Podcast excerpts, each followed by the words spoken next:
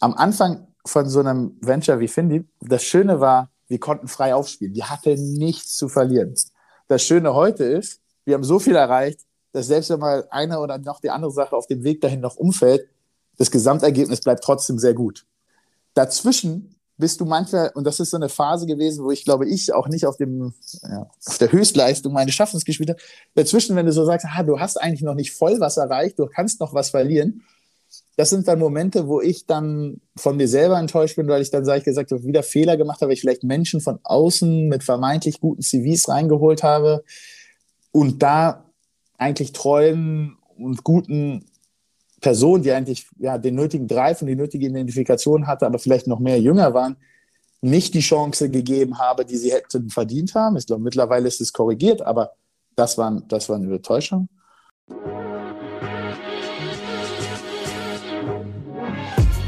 Payment and Banking, der Podcast aus der Mitte der Fin, Tech und Payment Branche mit eurem Host André Bajorath. Herzlich willkommen zum Payment und Banking Fintech Podcast.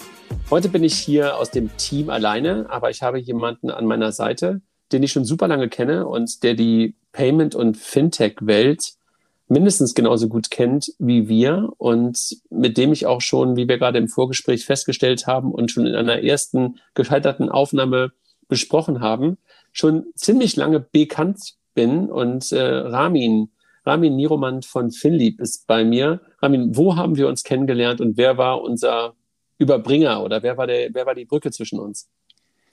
Also wenn wir uns auf die alten Tage noch richtig erinnern, dann muss es die sogenannte Spätschichtveranstaltung gewesen sein. Ähm, damals konnte man als Gründerszene, ähm, heute gehört es ja dann auch zu Springer, damals war es noch eigenständig, ähm, eine Veranstaltung äh, ins Leben rufen, wo äh, man gar keine Verticals der Startup-Szene brauchte, sondern alle kamen dahin, weil die Startup-Szene eben noch so klein war. Und es war, glaube ich, Joschka Friedak, ähm, einer der Gründer von äh, Kringle, einer Peer-to-Peer-Payment-App. Der uns zusammengebracht hat und der damals, das weiß ich noch, das erste Mal im Figo-Büro im Jahr 2000, ich würde sagen 2012 war und ähm, wir haben uns wahrscheinlich dann irgendwie auch 2012, 2013 oder sowas irgendwann, irgendwann da kennengelernt. Ne? Du warst noch bei der DKB ich war ähm, noch bei der DKW, genau. Und hattest damals, das weiß ich noch, du kamst, kamst dann auch damals auf uns zu, hattest auch ein paar Ideen, die ihr bei der DKB machen wolltet. Ähm, aber das hat dich dann nicht, du warst nicht so lange bei der DKB, ne? Wie lange warst du da? Naja, also fast anderthalb Jahre, nicht ganz. Erst als äh, Berater, also als freier unternehmerischer Berater und dann äh, als Angestellter, weil ich das Projekt nicht nur beraten wollte, sondern auch umsetzen wollte und habe dann eigentlich ja den Entschluss gefasst, dann doch in die Startup-Welt einzutauchen ähm, nachdem die PayPal-Partnerschaft erfolgreich ähm, umgesetzt wurde. Und kleiner Fun-Fact: der damalige ja, Partnership Manager auf der PayPal-Seite war Chris Scheuermann, der dann ja, glaube ich, dein mhm. Head of Sales bei Figo war und mhm. damit dann irgendwann bei uns Findeep Connect durch den Merger. Und ähm, der Arnulf Käse, der Geschäftsführer glaube ich, auch ein guter Bekannter von dir, ist heute Vorstand von der DKB und so schließt sich manchmal der Kreis da doch an den Teilnehmern und äh, Seiten werden gewechselt und äh, wenn es überhaupt Seiten gibt, ich meine, das machen wir ja gar nicht immer so auf. Ähm, am Ende ist es eine große Industrie und äh, ja, aber das ist so ein bisschen wie äh, wir erzählen vom Krieg. Ähm, ganz so schlimm vielleicht nicht, aber wir sollten durchaus auch wahrscheinlich sagen, André, das hatten wir vor Podcast auch schon, dass die eine oder andere geschäftliche Beziehung uns natürlich auch eint und äh, das nur zur Absolut. Transparenz. Genau, Transparenzgründe, ne? Also, dass wir äh, zwei Firmen zusammengeführt haben, du hast es gerade ja schon kurz angedeutet mit FinReach und ähm, Figo, äh, zu jetzt FinDeep Connect ähm, ist, ist das eine und äh, dass wir halt auch schon in der Anfangsphase von FinDeep auch eine, äh, eine Beziehung hatten, weil ich ähm, ja tollerweise einer der Early Stage äh, ja, auf eine gewisse Art und Weise Angels, zwar nicht durch Geld, aber damals durch Leistung sozusagen äh, im Cap-Table gelandet bin, freundlicherweise. Ja, ja, total. Ähm, und ähm, von Anfang an dabei und die Reise miterlebt. Und ähm, deswegen freut es mich umso mehr, dass ich nach zehn Jahren Payment und Banking Podcast ähm, es jetzt auch mal geschafft habe, äh, dass wir uns beide hier so ein bisschen in die Untiefen der, der Fintech-Welt nochmal begeben und so ein bisschen Revue passieren lassen, wie dann die letzten sieben Jahre waren, weil mehr oder weniger genau sieben Jahre ist es her, dass wir Philipp gegründet haben. Visa unterstützt aktuell den Podcast von Payment and Banking. Das globale Technologieunternehmen Visa ist weltweit führend, wenn es um digitales Bezahlen geht. Visas Ziel ist es, die Welt mit dem innovativsten, zuverlässigsten und sichersten Bezahlnetzwerk zu verbinden. Und das in mehr als 200 Ländern und Regionen mit globalen und lokalen Kooperationspartnern. Das VisaNet ist eine offene Plattform für Banken, Fintechs und viele weitere Partner. Hier entwickeln alle gemeinsam die Payment-Innovationen von morgen. Die digitale Geldbörse im Smartphone, aus dem Auto heraus bezahlen im Connected Car oder virtuell unterwegs mit Kryptowährungen? Visa ist mehr als eine Plastikkarte. Visas Anspruch ist es, die besten technologischen Lösungen zu entwickeln, um zu bezahlen und bezahlt zu werden. Für jeden und überall. Also das heißt, im Jahr 2014 ist Findy losgelaufen und was, was, was mich wirklich mal interessiert, wenn du das jetzt nochmal zurückschauend betrachtest, was war damals der Grund und hast du das Gefühl, dass ihr das erreicht habt, was ihr vor sieben Jahren euch vorgenommen habt? Gut, du hast ja natürlich als Unternehmer so verschiedene Phasen. Ne? Ähm, mein Lieblingsspruch ist immer, äh, irgendwann kam einer, der nicht wusste, wie es geht und hat es einfach gemacht. Also ich war ganz froh, dass ich vor sieben Jahren noch nicht genau wusste, welche ganzen Komplexitäten so ein Ökosystem irgendwann mal mit sich bringen wird. Und, äh, äh und gerade in der Anfangsphase war natürlich diese gewisse Naivität oder der Mut äh, ins Ungewisse und das Nichts verlieren können, das, was uns auch groß und stark gemacht hat. Aber wir wollten schon ähm, einen Fußabdruck hinterlassen ähm, in, der, in der Finanzwelt. Und wir haben halt immer so gesagt, naja, wann sind wir erfolgreich? Und wir haben früh, glaube ich, auch für uns so ein bisschen angelehnt an dieses Intel Insight immer wieder intern gesagt, naja, wenn so FinLeap Insight wäre in der Finanzwirtschaft und damit sozusagen überhingeht, weil wir gesagt haben, naja, die Finanzwirtschaft muss eigentlich 100% digital sein. Ich meine, sie ist eine Informationsbranche, die eignet sich wahrscheinlich besser als keine andere Branche für Digitalisierung. Und da wir ja Startups bauen wollten, ähm, damals noch einfach opportunistisch, Hauptsache in der Industrie, Finanzwirtschaft, muss man sagen, möglichst gute Geschäftsmodelle oder mit möglichst guten Unternehmen gemeinsam, ähm, war es uns schon wichtig, einen auf Englisch haben wir da immer gesagt, einen Impact zu hinterlassen, also einen Fußabdruck. Und ähm, wenn wir der Meinung sind, dass eben genug Dienstleistungen, Produkte, Services ähm, durch äh, Finlieb-Unternehmen äh, ja, sozusagen bedient werden können oder diese Kunden da bedient werden können, dann haben wir sicherlich dazu beigetragen, die Finanzwirtschaft mit zu verändern. Dass uns das jetzt auf dem Art und Weise vielleicht in Deutschland gelungen ist, war natürlich die Vision, aber einen genauen Matchplan äh, hatten wir da noch nicht. Äh, hattet ihr so eine Art Plan dafür, wie viel Infrastruktur ihr bauen musstet, beziehungsweise wie viel, wenn man immer so schön Neudeutsch spricht, von wie viel eigene Cases ihr bauen musstet, also wie viel eigene Kundencases ihr bauen musstet? War euch das irgendwie klar oder hattet ihr dafür euch einen Plan euch zurechtgelegt, was ihr braucht als Infrastruktur, um bestimmte Dinge erreichen zu können? Wenn man heute diese Frage stellt bekommt, ist es eigentlich ähm, total witzig, weil man Probleme versteht, die man vor sieben Jahren überhaupt nicht verstanden hat. Denn ich wurde immer gefragt, naja, woher wisst ihr denn, was... Das nennt man Postrationalisierung. ja, genau. Rewriting the history. Nein.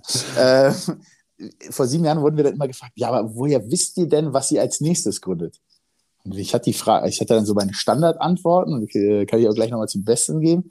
Aber uns war eigentlich nur, wir hatten nur ein Ziel, geile Geschäftsmodelle zu bauen und geile Firmen zu bauen und gute Firmen zu bauen. Und was uns vor allem wichtig war, Firmen zu bauen, also eigenständige, gebildete, mit einem fokussierten, mit einem fokussierten Team, den Unternehmern, die auch, die, wo wir eben nur die, die Starthilfe geben können, das Launchpad sein können und bloß keinen Konzern zu bauen. Das war uns klar. Uns ging uns war viel klar, wie wir etwas machen wollten und was wir dann bauen wollten.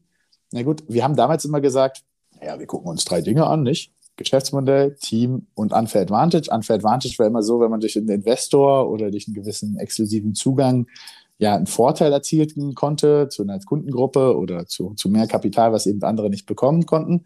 Das waren immer unsere Antworten die ersten zwei, drei Jahre und damit konnte man auch die meisten abspeisen. Erst dann über Zeit und eigentlich aus zwei Richtungen her aus der einen Seite, weil wir gesehen haben, naja, wenn wir jetzt so in dem Tempo, also damals haben wir, glaube ich, sechs Unternehmen in den ersten zwölf Monaten rausgehauen, weiter gründen, dann laufen wir Gefahr, dass dann wiederum in den nächsten fünf bis zehn Jahren sich Unternehmen zu eng werden, weil so breit ja vielleicht die Finanzwelt doch nicht ist. Das war der eine Beweggrund. Der andere Beweggrund war ähm, zu sagen, naja, die Solaris Bank Start, also dieses wir haben danach so dauernd immer gesagt, so dieses Heavy Lifting, also dieses sehr, diese dicken Bretter bohren, komplexe Regulatorik, viel Kapital, anderes Art von Team, also ein Team aus Vielfalt, ne, mit erfahrenen Bankmanagern, aber guten Technologieexperten und jungen Unternehmern so zusammenzubringen, dass diese dicken Bretter auch für einen Company Builder wie Findy sich vielleicht besser eignen als ähm, die nächste kleine Endkunden-App. Und aus dieser, aus dieser Logik heraus haben wir dann gesagt, na gut, wir müssen eigentlich jetzt mal einen Industrieblick entwickeln. Was oder wie sieht die Finanzwelt in unserer Welt mit natürlich viel Technologie in den nächsten Jahren aus? Und ähm, das haben wir sozusagen erst nach so zwei, drei Jahren entwickelt. Das glaube ich, ganz, ganz entscheidend auch für Finlieb, dass wir gesagt haben, wir wollen eigentlich ein Ökosystem entwickeln und wir wollen die gewissen White Spots in unserem Ökosystem schließen. Deswegen haben wir zum Beispiel nach einer Bank dann auch eine Versicherung gegründet oder ein Wealth Management, die irgendwie alle nach der gleichen Logik funktionieren, immer voll reguliert, immer API-basiert etc. pp. Und diese Ökosystem-Gedanken haben wir dann ja weiter ausgebildet. Aber am Anfang waren wir äh, Opportunisten, die gute Geschäftsmodelle bauen wollen und erst sozusagen aufgrund dieser Tätigkeiten und der tiefen Vernetzung dann in der Industrie ähm, haben wir das dann so gemacht. War, war das eher, weil du einen Gap gesehen hast? Also ähm, diese Postrationalisierung, die du gerade beschreibst, kann ich mir ganz gut vorstellen. Also du hast eine, eine gute Idee, ein gutes Team und möglicherweise auch irgendwann ein Geschäftsmodell. Ist dann die Gründung von so etwas wie einer Solaris Bank oder sowas wie einer Element, was du ja gerade schon angedeutet hast, oder halt von ähm, Ellen Bar, dann dem geschuldet gewesen, weil die Use Cases on top keine Infrastruktur gefunden haben, auf dem die Dinge vernünftig gebaut werden hätten können?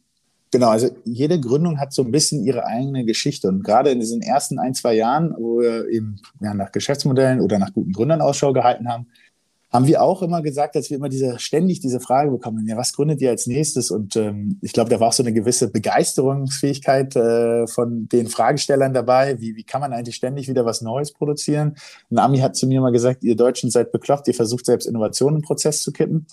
Aber es war, jedes hat so ein bisschen seine andere Geschichte. Und ja, die Solaris Bank, ganz klar, wurde gegründet, weil wir für Savedo, das ist damals ein Wettbewerber zu ähm, Weltsparen, Weltsparen, genau, Raisin, da haben wir keine vernünftige Partnerbank gefunden. Also die einzige, die wir damals gefunden haben, war die BIW Bank. Äh, gut, die macht dieses Geschäft, glaube ich, heute auch kaum noch oder so und war ja auch da, es war eher so ein Abfallprodukt, ähm, wie ja bei vielen anderen. Und ähm, haben dann gesagt, okay, nicht nur wir, sondern auch andere da draußen fangen langsam an, dieses Finanztechnologie zu verstehen. Und uns war immer klar, dass wenn wir auf dem Spielfeld der Großen mitspielen wollen, dann müssen wir auch ähm, das volle Spiel machen. Wir waren ja auch immer, haben uns immer gegen diese Sandboxes, die Diskussion kannst du dich auch noch erinnern, ja. regulatorische Sandboxes äh, dagegen ausgesprochen und gesagt, gleiche Spielregeln für alle. Und deswegen war ja unser Pitch auch an die BaFin äh, damals sozusagen, zu sagen, pass auf, wir gehen hier jetzt einmal den harten Weg, wir besorgen auch das nötige Kapital für so eine Bankengründung und ähm, können dann eben da, sozusagen die, die Bank für die Fintechs werden. Dass wir heute nicht nur die Bank für die Fintechs sind, sondern sozusagen viel, viel, viel breitere, ähm, ist natürlich der glückliche Führung. Und, ähm, aber das war damals der, der initiale Pitch. Und ähm, darauf hingehend, das war sozusagen Grund eins. Der Grund für Element war eher, dass wir gesehen haben bei Clark, wo wir da sagen müssen, wir, da haben, Clark haben wir gegründet, weil wir was mit Christopher Oster gründen wollten, dem sehr erfolgreichen Unternehmer, aber auch natürlich das Digital Insurance Broker Modell als ein Modell fanden, was auch offline funktioniert. Du ja. erinnerst dich, damals gab es mal Knip, ne? so super, super fett bewertet. Ich erinnere mich. Ja, ich weiß. Und dann immer, es, es gab Knip und dann, äh, ich glaube, GetSafe gab es damals auch schon. Mhm. Äh, oder gab es auch VFox oder damals hießen die, glaube ich, sogar noch Finanz-App oder so. Oder äh, Finance, nee, Finance Fox oder so. Ja, kann sein. Äh, wir waren, die waren so alle im gleichen Spiel und wir hatten, wir waren eigentlich so die Nummer drei, was so VC und Investoren und jetzt glaube ich jetzt, ähm, VFox ist jetzt ein bisschen anderes Geschäftsmodell, aber ähm, gerade wenn man Knip und GetSafe anguckt, dann muss man sagen, hat äh, Clark da das, das Rennen klar für sich entschieden aus meiner Sicht, ähm, aber hoffentlich auch aus dessen der neutralen Marktbesichtigung. Und bei Clark, also warum haben wir dann Element gegründet? Naja, wir haben gesehen, eben, dass das gut funktionieren kann, wenn man eben, also diese Lastbank haben wir gegründet in unter zwölf Monaten. Und ich weiß noch, wie wir uns damals mit KPMG, Deloitte und diesen ganzen Big Four getroffen haben und gesagt haben, wir würden gerne eine Bank gründen. Dann haben die erstmal gelacht, warum so ein 27-Jähriger jetzt mit seinen Freund Kumpels davon Finlieb äh, eine Bank gründen will und haben halt gesagt, na gut, kostet halt viel, viel Geld und kostet vor allem viel, viel Zeit. Und dann sagen wir, na gut, das Geld haben wir so und so nicht und die Zeit erst recht nicht und dann machen wir es halt selber. Und nochmal diese Vielfalt, äh, die wir da in Talent gewinnen können. Also ich war immer noch begeistert, der Thomas Schmidt, der war, glaube ich, da auch schon Anfang 50, ähm, war halt eben ein erfahrener Bankmanager, der jetzt nicht so aussieht wie der klassische äh, oder sich gibt wie der klassische Stereotype eines Berliner äh, Fintech-Gründers, aber der war für uns Gold wert, äh, genauso wie andere Mitarbeiter, für die Gründung von einer Solaris-Bank. Und diese, diese, dass wir, glaube ich, da diese Offenheit hatten, verschiedene ja, Kompetenzen, verschiedene Hintergründe so zusammenzubringen, hat uns am Ende dann auch in die Position versetzt, eine Solaris-Bank zu gründen. Und weil wir gesehen haben, das funktioniert, weil wir gesehen haben, dass bei Clark zwar das äh, die Customer Journey perfekt war von einer Kundenbeziehung, aber nach hinten raus, immer dann, wenn kommuniziert wurde mit den Versicherungen, ein totaler Break war und teilweise sie drei Wochen warten mussten, um eine Antwort auf eine E-Mail zu bekommen, wir gesehen, okay, da gibt es doch noch ein Infrastrukturproblem auf der Versicherungsseite. Und ähnliche Überlegungen kann man dann eben auch anstellen bei Elinvar. Und ähm, also man kann schon klar sagen, dass alles, was wir danach gemacht haben, immer systematischer wurde, weil wir natürlich auch, das muss man klar sagen, viel mehr Kompetenz über den Markt hatten, äh, als es vielleicht initial war. Mhm. Was war das Wichtigste, Ramin, am Anfang? War das einfach das Team, was da zusammengekommen ist? Diese ein Stück weit auch dieser große Mut oder war es Geld? Oder was waren so die wichtigsten Komponenten am Anfang, um dann wirklich loszulegen? Ich weiß gar nicht, ob es so sehr das Geld war. Natürlich hatten wir wahrscheinlich relativ gesehen mehr Geld als andere. Äh, jetzt aber auch jetzt, ich weiß nicht, total, total crazy. Ähm, also wir hatten unsere erste Finanzierung, wir haben jetzt, glaube ich, drei Seiten Word, äh, fünf Millionen geraced und haben hier Hitfox einen größeren Teil gemacht oder einen größten Teil gemacht und dann haben wir auch noch paar sehr gute Business Angels zusammenbekommen. Ich weiß noch, dass ich mein sehr klischeehaft meine ersten 250.000 Geld auf dem Oktoberfest geraced habe und glaube ich mit meinem Partner mit drei Bieren angerufen habe, ich habe jetzt meine erste Kohle und dachte, ja, ja davon weiß der morgen nichts mehr. ähm, aber es ist dann tatsächlich gekommen. Ich glaube, es war die richtige Balance an Mut und Kompetenz. Also zu dem Zeitpunkt, ja, wir waren jung, aber wir hatten schon auch Erfahrung. Also ich war zu dem Zeitpunkt ich habe 19 bei Deloitte angefangen. Ich war zwar 27, aber ich war sozusagen acht Jahre natürlich mit Studium etc. pp. Aber waren fünf Jahre netto Berufserfahrung in der Financial Service Welt. Alle Kollegen um mich herum, Jan natürlich auch, viel Erfahrung im Gründen, ähm, auch im Investieren. Und ich glaube, Nasir, der ist heute, der leitet heute das Innovation Hub in äh, Luxemburg, glaube ich, für Fintech, ähm, war damals, ich weiß nicht, der, der gab es, waren ganz wenige von diesen Fintech-Listen, ja. Und dann, der war vorher bei Currency Clown, war ein Top-Fintech-Influencer, Chris Barth, der heute Ellingwer leitet, äh, leitet, war früh dabei und andere. Ich glaube, es ist eine gute Mischung eben, äh, und ich kann immer nur wieder das Wort Vielfalt sagen, die Vielfalt an Kompetenz. Wir hatten die richtige Mischung aus Unternehmertum, Finanzindustrie-Know-how und Technologiekompetenz. Aber klar, es hat, und wenn ich jetzt das so ein bisschen erzähle und Revue passieren lasse, ich glaube, der größte Erfolgsfaktor war, dass wir trotz dieser Vielfalt das geschafft haben, dass wir auf ein Ziel zu, zugesteuert sind und auf ein Ergebnis, und zwar Finlieb groß zu machen und Firmen zu bauen und Finlieb zu entwickeln, dass wir das geschafft haben. Ich habe damals immer gesagt, das habe ich mittlerweile vergessen, weil es so weit weg ist, aber dass diese Leadership, die wir da an Tag legen mussten, diese, diese Diversität zu managen, das war eigentlich die größte Herausforderung. Und ähm, ist natürlich viel leichter, wenn du mit deinen Kumpels was machst oder mit 20 McKinsey Consultants, als in dieser Vielfalt zu agieren und diese Vielfalt zu Erfolg zu führen. Ich glaube, das war ganz am Anfang die, ja, die Secret Source, wie man so schön sagt, oder unser, unser einer unserer wichtigsten Erfolgsfaktoren. Und wenn du jetzt darauf guckst, also gerade auf die ersten Gründungen, die du gerade beschrieben hast, wenn du den Leuten mal einen Eindruck gibst, wie eng war die Kombin oder war die Beziehung zwischen Finlieb und den jeweiligen Ventures? Konnte man das so mehr oder weniger sich immer gleich anguckt. Man sagt, okay, am Anfang war es ganz eng und nach sechs Monaten sind die mehr oder weniger flügge geworden und nach zwölf Monaten sind sie aus den Räumen ausgezogen. Oder wie hast du das wahrgenommen? Also die, die Beziehung, die, die Enge zwischen den einzelnen Gründungen und Philipp als, ähm, als Mutter? Das hat natürlich selbst viel mit Raum auch zu tun, muss man schon sagen. Also wir hatten ja unser erstes Büro da in der Rosa-Luxemburg-Straße 2, äh, mhm. wo ähm, du wirst dich erinnern, wir, das, da saßen quasi, wie war, saßen wir so im Hühnerstall, ja, und ähm, äh, Firma A, da mussten wir immer so Schilder aufstellen, damit man wusste, bei welcher Firma man eigentlich gerade ist.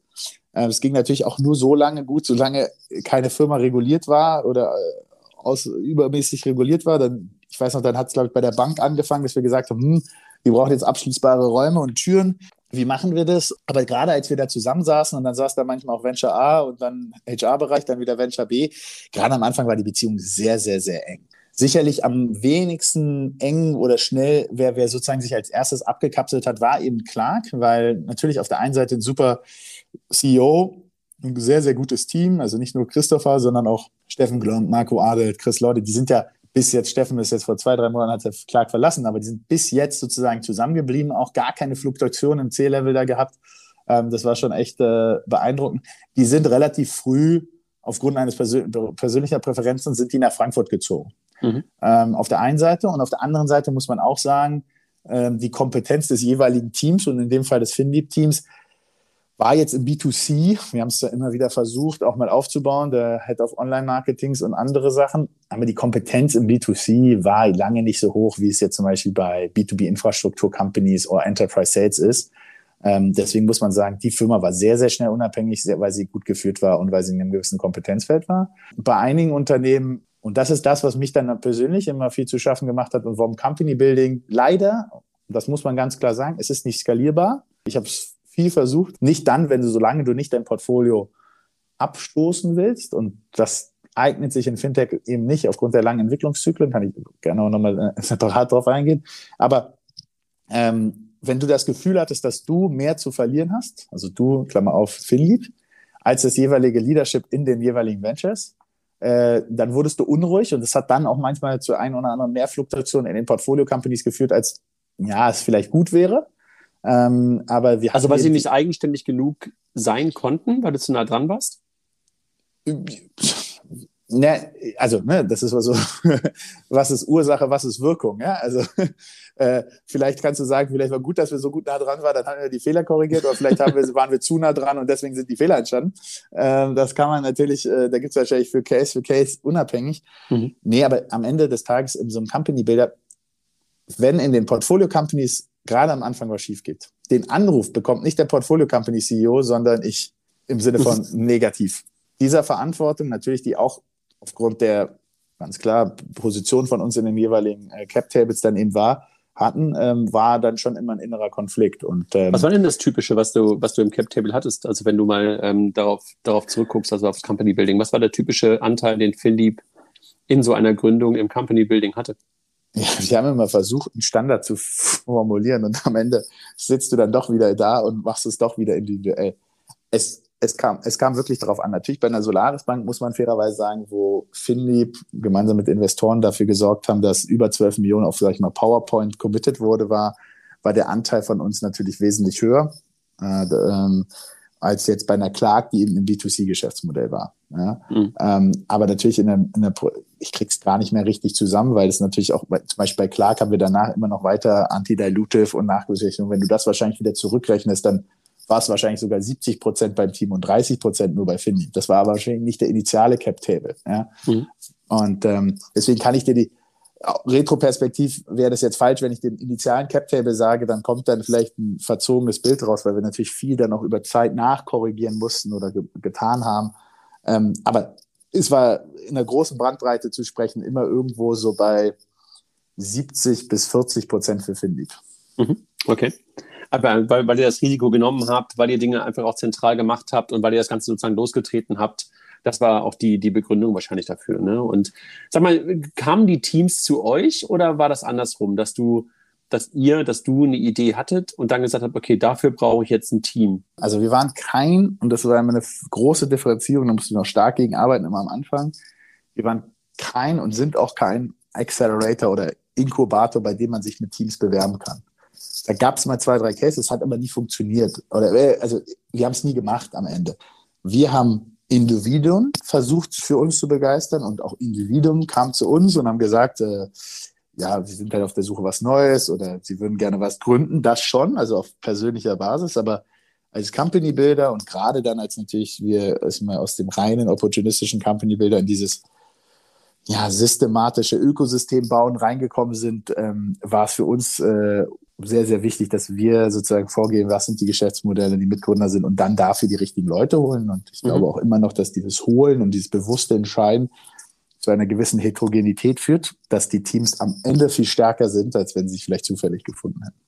Wenn du auf diese sieben Jahre zurückguckst, ist ja echt schon eine relativ lange Zeit. Ne? Du hast ja gerade auch gesagt, wie jung du noch bist, ist ja schon äh, für dein berufliches Leben mehr als die Hälfte wahrscheinlich, die du jetzt bei Finlieb, mit Finlieb ja, ähm, genau. verbracht hast. Was war in, der, in dieser Zeit deine größte, dein größter Erfolg, deine größte Überraschung, deine größte Enttäuschung? Du kannst es auch gerne rein in der Reihenfolge so, so ordnen, wie du möchtest. Enttäuschung, Überraschung, Erfolg, Überraschung, Erfolg, ja. Enttäuschung, wie auch immer. es gibt eine ganz einfache Antwort, die ist dir aber wahrscheinlich zu einfach. Alles drei hat mit Menschen zu tun. Mhm. Immer wenn es um Erfolg geht, ist es dann, wenn sich Personen entwickeln äh, oder Personen gewisse Sachen leisten. Ja, also wenn ich mir anschaue, wie mein Freund Stefan Stricker, ähm, der vorher irgendwie bei Etu Games war, einer Schwesterfirma, ähm, also aus dem Hitfox-Universum. Wenn ich sehe, wie der dieses, ja, diese super Idee, aus meiner Sicht auch fundamental gutes Geschäftsmodell, per Finance als ja, Küken aufgenommen hat und daraus jetzt ein wirklich hochprofitables, super, mit wenig Venture Capital auskommendes Kapital ist, dann ist es einfach ja, sehr, sehr erfüllend, das zu sehen und ich gönne ihm jeden Erfolg. Ähm, äh, auch wenn ich das Venture nach einem halben Jahr abgegeben habe, weil ich gesagt habe, wenn wir beide Hahnköpfe da drauf sind, dann hauen wir uns wahrscheinlich die Köpfe ein. Wir können jetzt sehr viel gemeinsam an der Bar ähm, und da immer über Per Finance reden, aber mein Partner Michael kümmert sich um das Venture.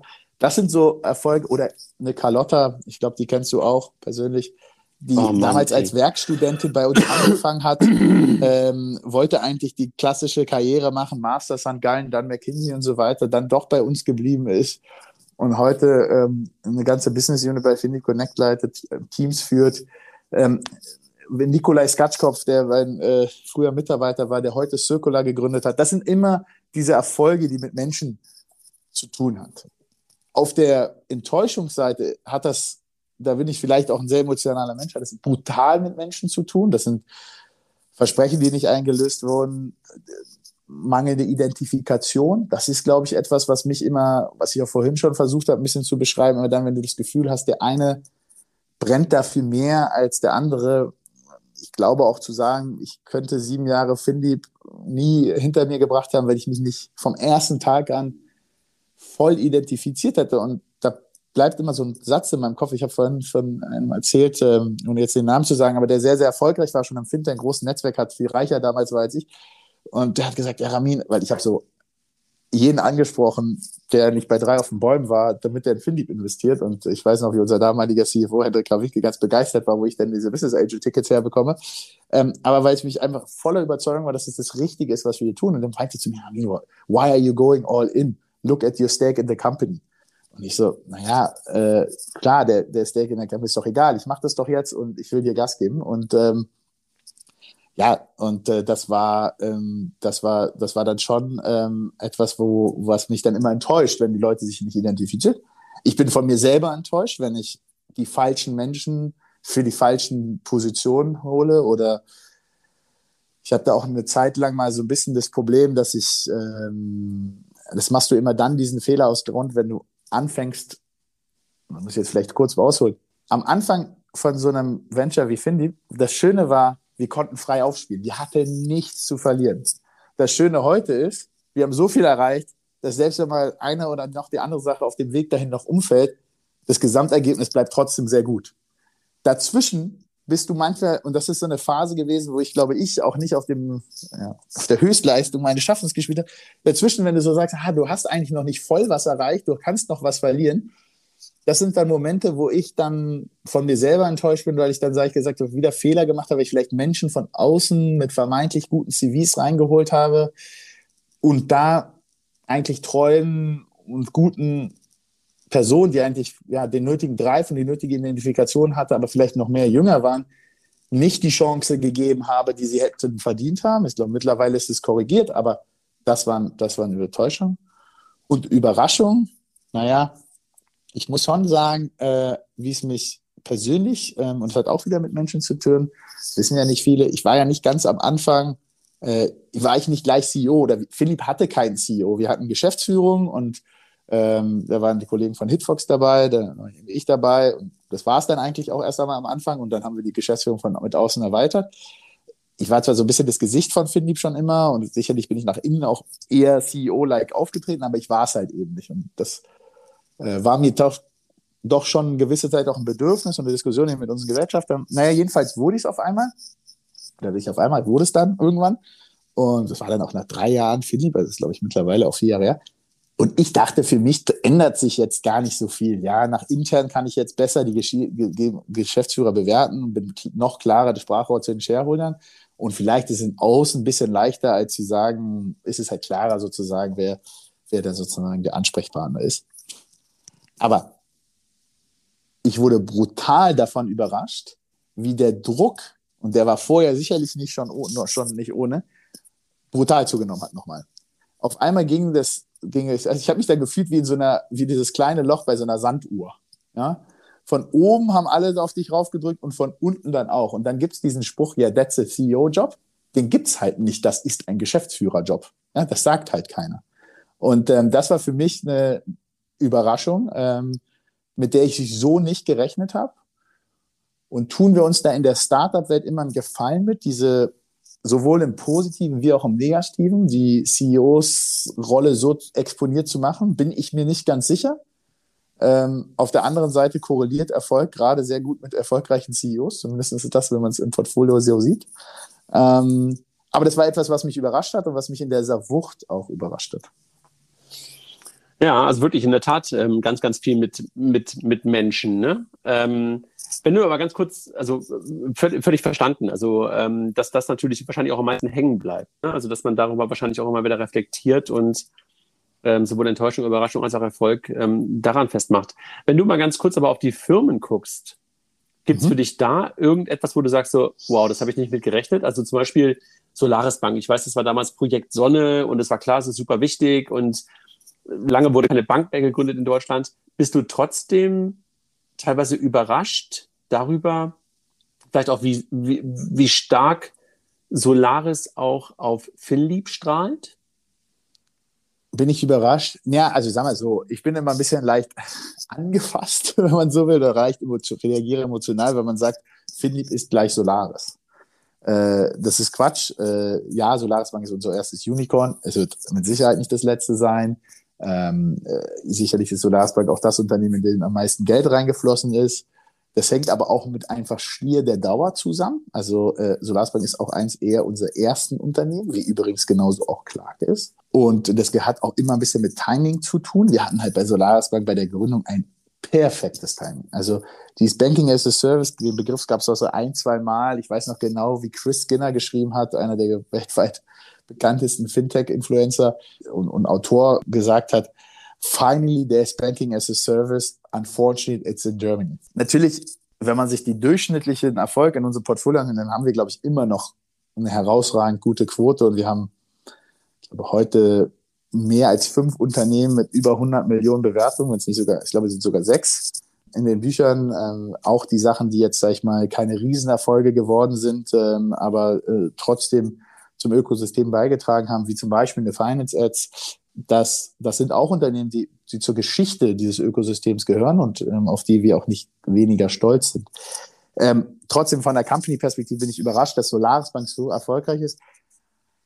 Nee, ehrlicherweise zum Beispiel, wenn man sich, sich anschaut, wo ich, wo ich wirklich, ich meine, dass zum Beispiel bei Clark, würde ich sagen, nicht mehr überrascht, dass wir es so geschafft haben. Du hast vorhin Knipp und so gesagt, dass wir die so, äh, dass wir die so platt gemacht haben, dann am Ende des Tages, kann man schon sagen, ist fast für mich eine größere Überraschung, als dass Solaris Bank den Weg gegangen ist, den sie gegangen sind. Weil wir waren damals bei Clark äh, oder bei dem, das drittbeste finanzierte Company. Ja, wir hatten das bessere Gründerteam, aber das ist eigentlich auch keine Garantie. Ähm, bei Solarsbank kann man auch so sagen, natürlich, die Wette war schon immer so groß, die muss halt auch aufgehen. Ja? ähm, das kann man sagen. Ähm, ich glaube, dass es heute, und vielleicht ist das auch der Grund, André, dass wir nach sieben Jahren das erste Mal besprechen, ich bin heute wesentlich entspannter, als es natürlich vor zwei, drei Jahren war. Ich, ich habe mal nach drei Jahren Solarisbank mir die Frage gestellt, haben wir überhaupt ein Product Market Fit? Wenn du dir das überlegst, dass ähm, und, und heute will ich denen sagen, natürlich haben wir den und kann dir zehn, zehn Gründe nennen, warum wir den haben es ist eben so, dass Infrastruktur, das weißt du ja auch ein Stück weit aus eigener Erfahrung, im B2B Fintech, es ist lange nicht so shiny. Also du wirst halt viel schneller zum Unicorn, wenn du irgendwie eine Endkundenmarke bist. Und äh, sagen wir mal so, irgendwie auch cool, als Clark letzten Zeit Berlin mit Plakaten vollgeladen hat, da rumzugehen. Ja, das ist eine Firma, die wir mitgegründet haben. Ähm, aber dieses nicht so shiny auf den Ventures und vielleicht nicht immer den letzten, besten VC, aber ja, Koya ist groß mit Valar und E-Ventures und wir sind alle so toll finanziert worden. Ja, Element hat die, wenn man die like for like vergleichen kann. Und man kann die natürlich nicht like for like vergleichen, weil das eine ist B2C und das andere ist klar B2B2C. Äh, aber Element äh, und wo die wurden immer kritisiert, da, ja, ihr habt ja nur irgendwelche Corporates als Investoren und ihr seid ja so und so nicht die ganz coolen Typen. Qualität und Durchhaltevermögen. Am Ende musst du durchhalten. Ähm, und ähm, ja, deswegen im Portfolio, was hat mich überrascht? Natürlich ist das Desaster mit äh, Junko war dann schon in der Härte eine Überraschung, dass wir da, da muss ich jetzt aufpassen, was ich sozusagen öffentlich sage, aber die vermeintlichen Zusagen nicht gekommen sind. So, das mhm. ist etwas, was natürlich mich, wo wir dann auch negativ drauf äh, reagieren mussten. Ja, und dann das Zweite ist es eher dann im, und klein, klein, wenn ich sage, wie kann man eigentlich, oder was mich immer negativ überrascht, wenn halt relativ viel Geld in gewisse Applikationen gelaufen sind, die im dann irgendwie nie die gewisse Traktion ähm, bekommen haben und so dieses, dieses Verschwenderische, das, das ist dann schon etwas, was einen negativ überrascht. Positiv überrascht, ich glaube, du musst immer in der Rolle, in der wir sind, an das absolute Maximum glauben. Und äh, deswegen bin ich vielleicht auch eher manchmal ein bisschen zu kritisch ähm, und vergesse manchmal, was wir da geleistet haben, äh, weil ich natürlich davon ausgehe, dass es noch weitergehen könnte. Bist du überrascht von Penta? es war ja keine eigene Gründung von euch, muss man ja, nee, muss, genau. muss man ja sagen, ne? sondern Penta stand ja, stand ja im Grunde genommen schon, schon fast, wie sagt man so schön, auf der Klippe. Ne? Ihr habt euch dann sozusagen an das Thema herangewagt und mittlerweile muss man ja sagen, ist es ja einfach echt so, jedenfalls nach außen, ein unglaublich großes Erfolgsmodell. Hat dich das überrascht in der Geschwindigkeit, wie das, ähm, wie sich das entwickelt hat? War das da, wie lange ist es her? Zweieinhalb Jahre, drei Jahre? Wir haben Anfang 2019 zugeschlagen. Ja. Das ist zweieinhalb Jahre, ne? Zweieinhalb ja. Jahre, ja. Das ist ein bisschen schlecht beim Timing. Ja, also, ich sag mal so, ich weiß nicht, ob ich die Geschichte schon mal öffentlich erzählt habe. Wenn nicht, dann ist es jetzt das erste Mal. Ich hab, war in Flitterwochen in Australien zu Jagen 2018, 2019. Das war Weihnachten und es waren Flitterwochen und es war, keine Ahnung, zehn oder elf Stunden weit weg. Und ich habe gesagt, diesmal lasst ihr mich bitte wirklich alle in Ruhe. Es haben sich auch alle ganz brav dran gehalten und dann kriege ich doch eine SMS von Michael, unserem mein Partner bei Finit. Und ich sehe halt nur ja, Michael Hock auf, auf WhatsApp oder so und denkst mir so, oh, was ist jetzt, wo, wo brennt jetzt der Baum? Und dann sagt er, ja, du, ähm, Penta sitzt bei uns im Office, die sind pleite. Pleite war es, glaube ich, nicht das Wort. Sie sagen, sie suchen einen Investor. Aber ich glaube, das Erstere beschrieben ist ganz gut. ja, äh, man macht das so. Also ich gehe einfach mal weiter in der Geschichte. Ja. Und äh, ja, weil wir sagen den ab, das, das, das passt nicht. Und dann, äh, ich sagte, nein, bitte auf gar keinen Fall den absagen. Ich will die sehen. Warum wollte ich die sehen? Weil wir natürlich schon ähm, gewisserweise natürlich schon klar war, dass ähm, die Wachstumszahlen, die sie hatten, ähm, das, dadurch, dass sie ja auch auf der Solarsbank laufen und das, das konnten natürlich meine Kollegen nicht wissen, weil sie nicht über das persönliche Amt, äh, das ist alles sehr hochconfidential, da halten wir uns natürlich auch dran, dass da ein gewisser Erfolg da war.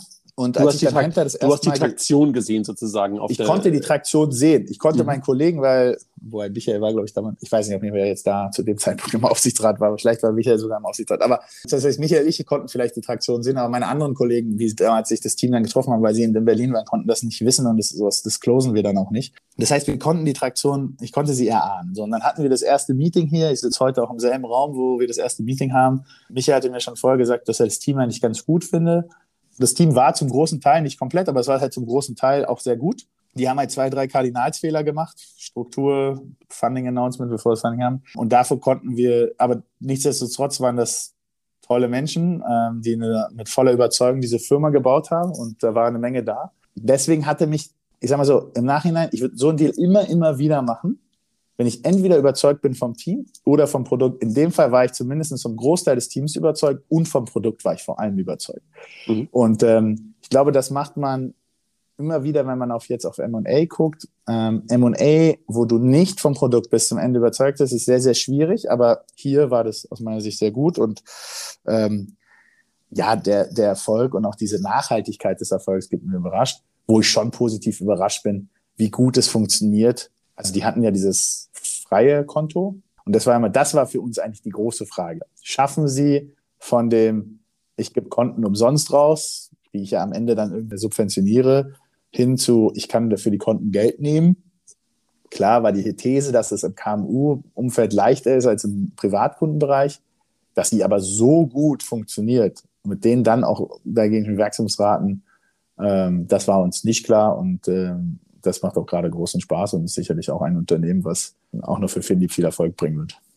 Ja, cool. Also ähm, hat mich damals jedenfalls auch überrascht, weil ich weiß noch ganz genau, ganz am Anfang, als äh, das Gründerteam losgelaufen ist, habe ich gedacht, mein Gott, irgendwie an, an euer Case glaube ich nicht so richtig. Ganz, ganz am Anfang, ne? Und ja. aber halt auch immer stark, wie, wie stark sie daran festgehalten haben und äh, an dieser Vision, diese Vision, dieser Vision gefolgt sind ähm, und, und stark exekutiert haben. Ne? Und äh, ich glaube, es ist echt in der Tat ähm, so ein typischer Kardinalfehler, den du gerade beschrieben hast, den wahrscheinlich du und ich hoffentlich nicht mehr tun würden. sozusagen dein Cap-Table von vornherein im Blick zu haben, ist, glaube ich, so wichtig. Ne? Das, das, das wissen, glaube ich, irgendwie alle die, die schon mal mehr als ein oder zwei Companies gegründet haben, dass das einfach teilweise dann zum, zum Ende von der Firma führen kann. Ne? Ja, und man merkt jetzt auch, ist leider auch natürlich, kommt das immer irgendwie mit dem Alter. Ich habe mich gestern mit dem Gründerteam getroffen und anderen Zusammenhang, die sind so auch so ungefähr an der Stage, wo Quenta damals war. Also die, die sind finanziert äh, in dem Fall, aber wie, wenn du das eben wirklich, also der Unterschied zwischen First-Time-Founder und nicht, ähm, ist einfach brutal. Und eigentlich sind das, das waren zwei Menschen, die mega sympathisch waren, super smart, gute Unternehmer. Und du dir an dachtest, Mann, wenn ihr vom richtigen VC sitzt, der zerfleischt euch halt. Mhm den, da man auch, also positiv für einen selbst natürlich, man weiß, okay, man kann denen jetzt helfen, ja, also man weiß mit so wahrscheinlich zwei, drei Sachen, aber auf der anderen Seite habe ich dann zu meinem Kollegen auch gesagt, so ein bisschen tut's mir auch leid, weißt du, weil ich muss denen jetzt eigentlich Sachen beibringen, die so ein bisschen, und ich sage es jetzt mal leicht despektierlich, eher so auf den Blender Fundraiser Berlin treffen, als auf den soliden deutschen Handwerker Schrägstrich Unternehmer. Aber du musst denen halt so eine gewisse, dieses, dieses Grüne hinter den Ohren wegwischen, damit da irgendwie so ein gesundes Mittelmaß rauskommt, ohne die Menschen an sich zu verbiegen, weil man, ja, eben sich nicht dann vielleicht von dem Investor darüber unterhalten soll, ob man jetzt einen Mitarbeiter mehr oder weniger hat, sondern einfach mal zu seiner Zahl da steht. Ja? Ähm, und das sind so, ähm, ja, Sachen, die natürlich das Penta-Team damals gemacht haben. Ich glaube aber, die beiden, die jetzt auch wieder raus sind, ähm, Luca und Ivan, die, ähm, die haben jetzt wieder was Neues gegründet. Äh, ich bin mir gerade bei Luca sicher, der, der mit seiner Passion, mit seiner Kundenzentriertheit wird er weiter erfolgreich. Naja, und der wird natürlich auch daraus gelernt haben ne? und, und, und möglicherweise das eine oder andere dann nicht nochmal machen an anderen Fehlern, die wir ja gerade auch ein Stück weit beschrieben haben. Ramin, wenn du, wenn du noch mal so ein bisschen auf dich selber zurückguckst, du hast es ja gerade schon bei den ähm, Enttäuschungen, Überraschungen und Erfolg und was auch beschrieben. Ich erinnere mich noch gut an so eine Situation, als ihr damals ins H32 gezogen seid, ne? Und du die Geschichte erzählt hast, so H32, das war geil, da war der größte Bankenskandal und so weiter. Wie beobacht oder wie, wie siehst du das im Nachhinein? War das eine gute Idee, so aus der Mitte, Mitte Berlins, so ein Stück weit an den Rand von der Mitte von Berlin zu ziehen und in dieses, in dieses alte Bankgebäude? Ah, das ist eine sehr das ist eine sehr, sehr gute und auch wahrscheinlich eine sehr philosophische Frage. Also ich glaube, es war für Finlieb wichtig und für die Finlieb-Firmen, ich hatte ja gesagt, wir saßen vorher bei Rosa Luxemburg, wir sind da einfach aus allen Nähten geplatzt. Man muss dazu natürlich sagen, wir brauchten eine Fläche, wo die Startups ihre Identität leben können.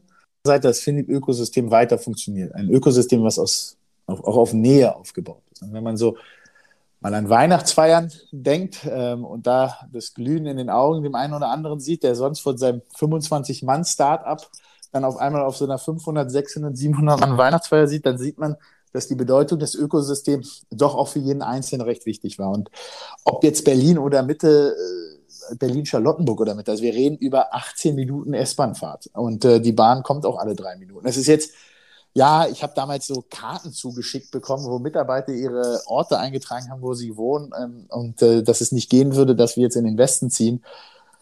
Da muss ich aber auch ganz ehrlich sagen, ähm, diese Flexibilität und Agilität erwarte ich in so einem ähm, Umfeld, äh, wie wir es dann eines sind, dann doch, dass man eben sich dann auch eben für die praktische Lösung, und das war nun mal die H32, entscheidet. Und spätestens dann, als, glaube ich, viele, die die, ja, in den Genuss der Dachterrasse gekommen sind äh, oder die Weihnachtsfeier im Parkhaus, die unvergessene, spätestens dann hat sich, glaube ich, jeder auch damit wohlgefühlt. Aber es hat insbesondere für die Finlieb-Mitarbeiter, ähm, die nicht mehr so mittendrin saßen, sondern die eben dann auch ähm, eine eigene äh, Truppe wurden und eine eigene Firma viel enger wurden, noch vielleicht als vorher, ähm, war das ungewohnt und sag ich mal für die, die das alte, schnellliebige, mal da ein Startup, mal da ein Startup, alle irgendwie wie im Hühnerstall aufeinander äh, kannten, äh, die haben das dann auch ein Stück weit vermisst. Es hat aber auch dazu geführt, dass Finlieb als Firma natürlich gefestigter wurde, die Fluktuation war dann eine andere, wir haben Führungskräfte besser halten können und die nicht immer gleich wieder in die Ventures verloren, was zwar für die Ventures gut war, aber nicht so stark für die Identitätsaufbau bei Finlieb. Ähm, und so war das, glaube ich, ein, ja, ein richtiger Schritt. Vielleicht, wenn das gleiche Büro in Mitte geworden hätten, dann wäre es auch schön gewesen. Hätte der Erfolg der Firma sich dadurch hm, positiv verändert? Ich glaube nicht. Okay.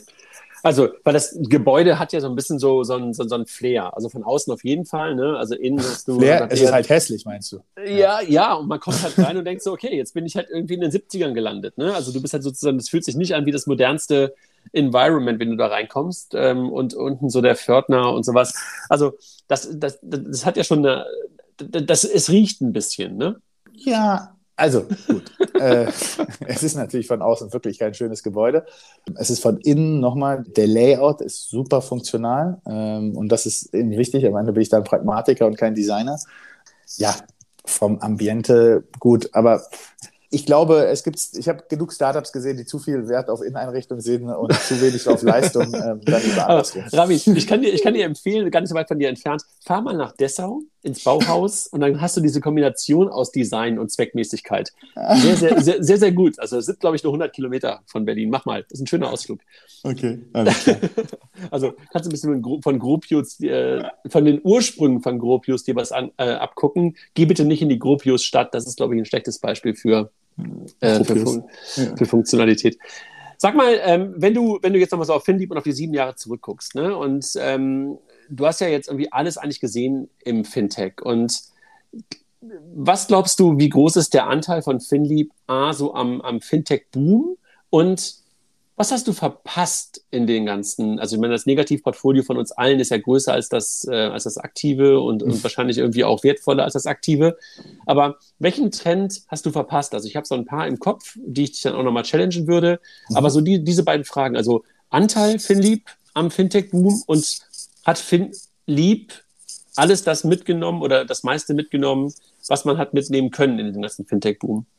Also bei der zweiten Frage klar, klar nein, da komme ich gleich nochmal in Detail an. Anteil, gut, am Ende wäre es mir natürlich lieber, wenn, wenn du oder andere das beschreiben, was unser Anteil ist. Mhm. Ich glaube aber natürlich schon, dass ähm, gerade durch diese klare Fokussierung auch und ähm, Schaffung von vielen Infrastruktur-Companies, wir haben fünf BaFin-Lizenzen, ähm, wir haben viel investiert in diese Unternehmen. Wir haben aber auch viel für die Vernetzung getan. Also ich glaube, wir waren immer auch ein Anlaufpunkt für Politik, Unternehmen, Interessierte.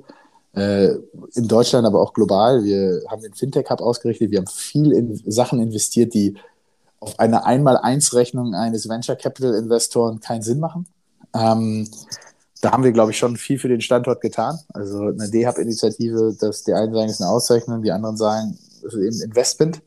Äh, also sicherlich ein bisschen beides. Ähm, aber da habe ich sicherlich auch, und wenn ich sage, in den nächsten sieben Jahren, letzten sieben Jahren, ich habe sicherlich zu viel Zeit äh, mit äh, Themen verbracht, äh, die eben nicht werthaltig sind. Ich habe viel zu viel Zeit in Vorstandszimmern verbracht. Ich habe zu viel Zeit mit der Politik oder auf politikähnlichen Veranstaltungen verbracht, wo der Hebel am Ende teilweise zu klein war. Aber das weißt du im, in dem Moment nicht. Und wir haben uns als, wie gesagt, als Ökosystem und nicht als reiner Investor verstanden, sondern als jemand, der eben mehr schaffen wollte. Und ich glaube, was wir vielleicht ein Stück weit da reingehen zu sagen, verpasst haben, ich glaube, wir hätten noch ein bisschen früher, vielleicht auch stärker noch in die Differenzierung dieser Business Lines gehen sollen. Also als wir diese Philipp ABC-Logik aufgesetzt haben, Philipp Assets, Philipp Build, Philipp Connect, also einer, der sich wirklich, sag ich mal, um eher die Industrie kümmert mit Software, einer, ein Bereich, der sozusagen immer wieder Neues schafft ähm, und auf der anderen Seite einer, der eben klar dieses Investmentgeschäft forciert, diese, diese Vielfältigkeit des Businessmodells, ähm, die Philipp eben ist, vielleicht noch früher klarer machen sollen, damit auch noch, noch individueller gestalten sollen. Ich hätte für B, äh, für A und C äh, mir dann richtige Verstärkung sorgen und mich selber voll auf B konzentrieren, weil ich eben merke, dass das Company Building nicht skalierbar war. Ich konnte das nicht so richtig äh, ja, verteilen oder aufteilen oder dieser dieser, dieser Fehler, den ich auch vorhin vielleicht noch ein bisschen gesagt habe, dass dann Drittel Asset Management, Drittel bauen, Drittel Connected, das war dann irgendwie eins zu viel. Und das ist dann, das haben wir dann auch so ein bisschen verpasst, halt das dann so vielleicht in so ein Gesamtbild zu geben. Das Gute ist, wir haben es erkannt. Wir hatten auch den Mut dazu, das zu erkennen, dass wir sagen, okay, wir können nicht mehr alles machen ähm, und lassen uns auf das fokussieren, was eben den höchsten Wert hat. Und natürlich ist es A und C gewesen. Und gerade wenn man Connect ja als eigenständige Firma betrachtet, ist sie ja auch wieder ein Asset. Also es ist, glaube ich, ganz klar, dass die Assets, die wir geschaffen haben, und ähm, ich glaube, an den Asset lässt sich eben die Bedeutung ablesen fürs Ökosystem, gerade fürs Deutsche. Und ähm, ich kann, glaube, wenn man das mal so hochrechnet mit den ganzen Fluktuationen über die unterschiedlichen Unternehmen, wahrscheinlich haben über 5000 Leute mal beim FinLeap oder einer FinLeap Portfolio Company einen Arbeitsvertrag gehabt, die irgendwo was mit Fintech zu tun haben. Ich weiß nicht genau, wie viele Leute im Fintech in Deutschland arbeiten, aber ich wette mal, das sind wahrscheinlich fast 10 Prozent. Ähm, also ich würde bedeuten, behaupten, die Bedeutung von uns ist sicherlich äh, da. Wie groß sie ist und wie ausschlaggebend sie ist, sollen andere beurteilen. Ähm, aber sie ist sicherlich äh, fundamental und vor allem, weil sie halt früh, früh dabei war. Was mhm. wir verpasst haben, habe ich ein Stück weit schon angedeutet, ganz konkret. Ähm, ich hätte bei Trade Republic investieren können mit FinLeap. Ich hätte bei Scalable investieren können mit FinLeap. Ähm, wir hätten Savedo vielleicht äh, anders verkaufen können. Ähm, wir hätten bei Liquid dabei sein können, wenn wir uns da anders vielleicht hätten angestellt glaube, wir hätten auf der Investmentseite viel früher, viel stärker partizipieren können, ähm, als wir das jetzt erst im Nachhinein gemacht haben. Und wenn man sich da sieht, wie wir dabei investiert haben mit Penta, sicherlich ein Special Case, der aber viel tiefes Industrie-Know-how und Wissen auch zeigt und auch Execution-Stärke. Wenn man sich anguckt, was wir mit Wave ähm, gemacht habe. Übrigens, haben wir bei der Auflistung vergessen, das ist auch noch ein gemeinsames Investment. Hast du haben. recht, ja, stimmt. Ähm, was wir bei Wave ähm, äh, gemacht haben ähm, als Investment und danach auch sozusagen ähm, dem Basti da äh, geholfen, sozusagen auf die nächste Sprungbuße mit 468 und EQT Ventures zu kommen. Ich glaube, da sieht man schon, dass äh, auch wenn wir immer nur so ein bisschen als die Bilder abgestempelt wurden, eine hohe Investmentkompetenz einfach auch da ist. Wenn man so viele Sachen anstößt und bei so vielen Sachen dabei ist, man muss eins lernen und das ist das Verlieren. Es tut unheimlich weh, aber gut zu verlieren ist, äh, glaube ich, eine sehr hohe Kompetenz, die ich in den letzten sieben Jahren vor allem für mich sehr, sehr gelernt habe. Ich kann es immer noch nicht so hundertprozentig, äh, aber ich kann es schon wesentlich besser als vorher. Rabin, ähm, der, der, der, der, Kölner in mir, ne? Du kennst ja. den Kölner Spruch, ne? Man muss Jönne können. Jönne können, das auch. Das, das ist verlieren. Ja? ja. Man muss Jönne können und das ist ein Stück weit, ein Stück weit, ein Stück weit auch verlieren. Aber ganz kurz aber zu den Trends. Also, ähm, was er ja, glaube ich, nicht so richtig nie gemacht hat, oder jedenfalls nicht sehr früh, jetzt ein bisschen mit der Solaris Bank, aber nicht aus der FinLeap heraus, sind Themen im Bereich Digital Assets, Krypto. Hat dich das selber nie gepackt oder hast du nie irgendwelche Teams gesehen oder was ist der Grund, dass du dieses Thema nicht angefasst hast? Das stimmt. Also wir hatten wir hatten es immer mal wieder auf, auf der Bandbreite. Da gab es sogar Konzepte namens Block Leap. Da kann man sich denken, was das war, ja. Mhm. Also ähm, neben Finley, Blockchain äh, Company Builder. Wir haben uns damit beschäftigt, dann waren wir auch vielleicht auch schon zu groß. Und ich habe ja von vorhin schon gesagt, mit dieser Skalierbarkeit, das hängt auch wieder an Menschen. Wir haben vielleicht auch nicht, ja, wir hatten Mark Berniger als Advisor, und, aber der war auch kein voller Operativer. Ich habe auch nicht den, den einen Typen gefunden, der jetzt bei uns gesagt hat, er macht's. Ich persönlich hatte nicht die Bandbreite, mich in das Thema so einzuarbeiten, ähm, aufgrund der ganzen anderen Themen.